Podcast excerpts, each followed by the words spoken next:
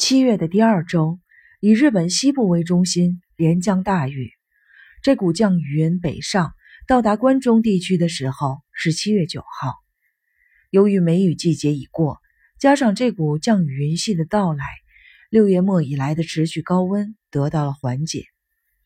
七月十三日，星期天，刚刚处理完一起抢劫杀人案件的梁平，又要到县警察本部待命。早上，他连伞都没有打，就离开了山下公园附近自己的公寓，朝县警察本部大楼奔去。公园前的海面浑浊灰暗，小雨无声无息地消失在海水里。搜查一课的房间里虽然亮着荧光灯，还是让人觉得光线挺暗的。伊岛和风谷已经来了，伊岛正坐在自己的办公桌前读报。他用手指敲打着报纸，说：“干这种事情简直是不讲信用。”风谷手上端着一杯咖啡，站在旁边，忍住哈欠：“真没劲！这样一来，断送了一生。”梁平进来跟他们打招呼，二人也跟着梁平道早安。一岛用怀疑的眼光看着梁平，说：“怎么了？衣服是湿的，眼圈是黑的。”梁平用手抹了一把脸，最近老是睡不好觉。说完，坐在自己的办公桌前。风谷开玩笑似的说：“处分过去了，夜里到哪儿玩去了吧？”梁平没理他。一岛把报纸扔在梁平的面前：“你怎么看这件事情？”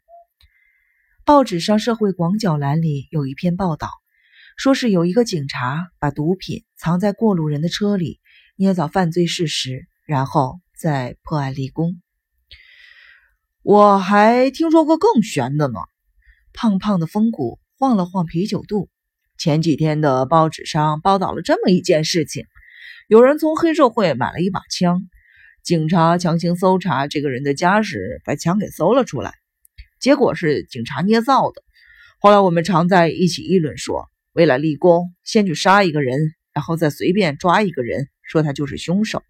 实际上呢，我也想过，要杀人呢，就在轮到我值班的前一天去杀，正好派我去搜查，即使留下什么证据，也能给他销毁。别胡说八道！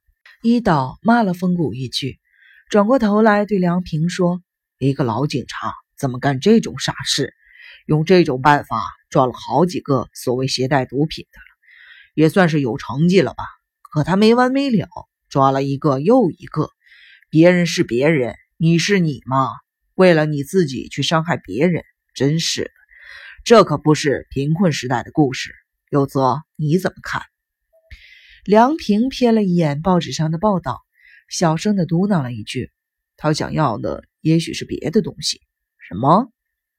梁平一时不知道说什么好了。他整理了一下自己的思绪，说。光靠干这个也不能升官发财。这个老警察不是不明白吧？我看呢，他这样做不是想得到上司的注目，就是想得到人们的尊重。总之是为了得到周围人的认可，或者是不希望人们降低对他的评价，才把别人作为牺牲品的。也是为了钱吧？成绩上去了，发奖金的警察署也是有的呀。风谷插嘴道。梁平歪着脑袋，不以为然地说：“就算发奖金，也没几个钱，钱再少也是钱呀，捞一个是一个嘛。”风谷故意装出一副什么都知道的面孔，有滋有味的喝着咖啡。世界上发生的各种各样的问题呀，最主要的原因就是一个拜金主义。班长，您说是不是？那倒是。一岛点了点头。梁平没有再反驳。风谷的说法也许是对的，不过人们用手里的钱真正想买的，人们寻求的真实是某种东西吗？难道你不承认金钱买不到的东西还有很多吗？比如说被人称赞、被人羡慕、被人尊敬、被人信任。当然，在这个世界上一直有那么一种现象，那就是称赞、羡慕、尊敬。这些本来用金钱买不到的东西，通过金钱和地位得到了，这也是不可否认的事实。我去洗把脸，梁平说着，从椅子上站了起来。在盥洗室里，梁平把水龙头开得大大的，清凉的水哗哗的流着，溅了他一身。十八年前，尤西大闹盥洗室那一幕出现在眼前：一个十二岁的少女，自己把全身浇得精湿。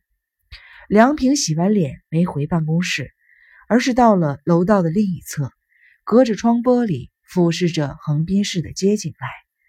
城市被包裹在灰色的雾色之中，平时总是很热闹的中华街一带，也被蒙蒙细雨笼罩着。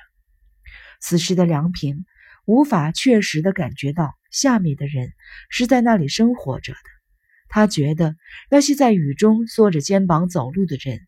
非常的悲哀，他觉得那些浑身湿透却仍然在雨中坚强奔跑的人很可怜。